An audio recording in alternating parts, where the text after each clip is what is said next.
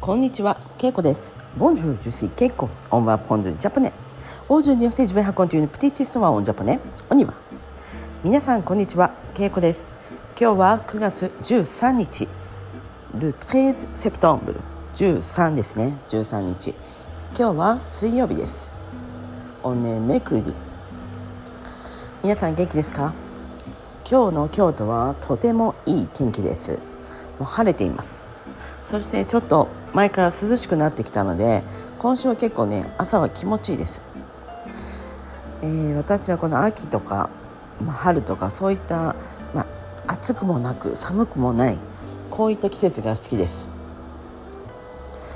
えー、これからねきっと食べ物もまた美味しくなってくるしそしてまあ山とかね登るのにもいい季節だしね、そうやって旅行するのもいい季節だと思っています。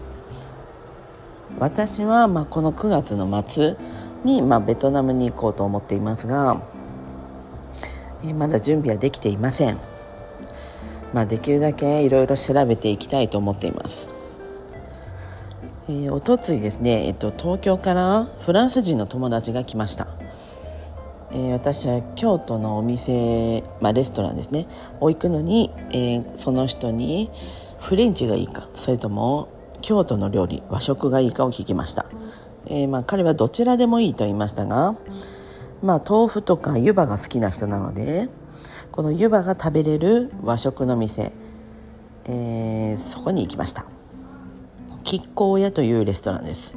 駅は烏丸御池の近くにあります。そこでは湯葉を作ることができます。鍋に豆乳ねレイジュソジャが入っていてそれを熱すると火で炙ると膜ができてきます。ポードレイジュソジャーオンディ湯葉。この湯葉をこうやってすくいながら食べるんです。そして最後はにがりというねリキッドを入れると豆腐になります。なので最後は豆腐として食べることができます。なのでその豆乳で湯葉も食べて豆腐も食べることができるので、まあ、それで人気の店です、まあ、どちらかというと観光客。京都以外の人が来て食べるのが人気かなと私は思っています。